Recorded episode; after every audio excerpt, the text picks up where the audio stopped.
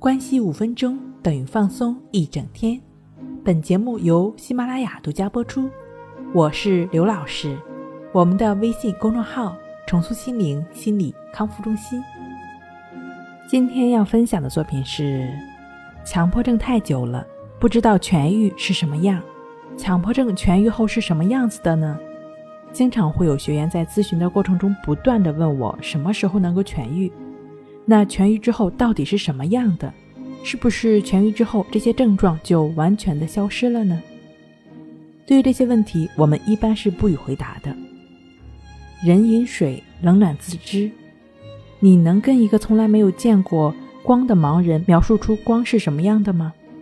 也许这位盲人可以通过我们的描述及自己的学习，可以了解到各种关于光的知识，比如光速。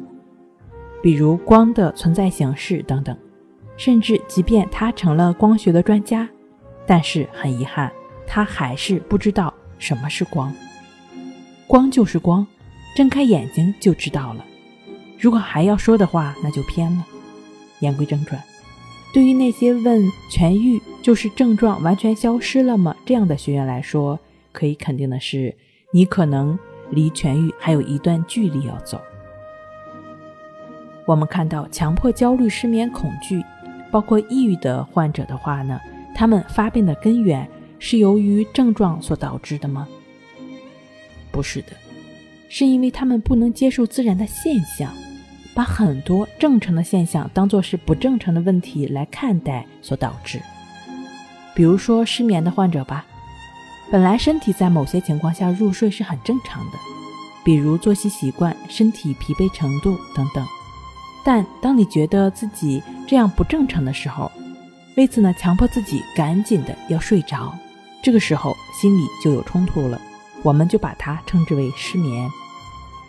再比如强迫，比如上课的时候突然出现一个念头要杀了某某某，其实我们人在生活中每天大脑都会出现成千上万的念头，这些都是正常的。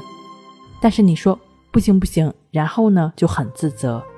但是你越是排斥这个念头，你就会越容易出现这个念头，于是你就越强迫自己不要去想，就这样，陷入了强迫和反强迫的漩涡中。但是我们看看，我们所排斥、所恐惧的这些现象，或者说这些症状，其实就是我们生活中非常非常正常、非常常见的东西。我们谁曾经没有被失眠所折磨过呢？我们谁没有头脑中出现过一些怪异的思想呢？我们谁没有因为某些事情感到焦虑呢？我们谁没有因为某些事情没有做好而感到抑郁难过呢？这些就跟我们吃饭睡觉一样存在。你说怎么可能消除呢？这些都是无从避免的。所以，真正的痊愈来源于什么呢？就像《战胜抑郁》一书中所说的。是你接纳了这些自然的东西、自然的现象，不再去排除，不再去关注，自然，你的心就会恢复到一个平静的状态。这个时候，你就回到了自然的状态。那你所表现出来的症状还会存在吗？之所以刻意，那是因为不自然，而自然了也就痊愈了。这就是森田疗法所说的顺其自然，老子所说的无为。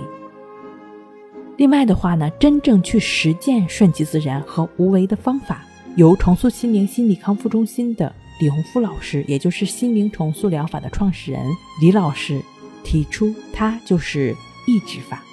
通过意识如此融入在生活中，持续大量的练习，便能帮助我们不断的做到顺其自然，不断做到为所当为。好了，今天跟您分享到这儿，那我们下期再见。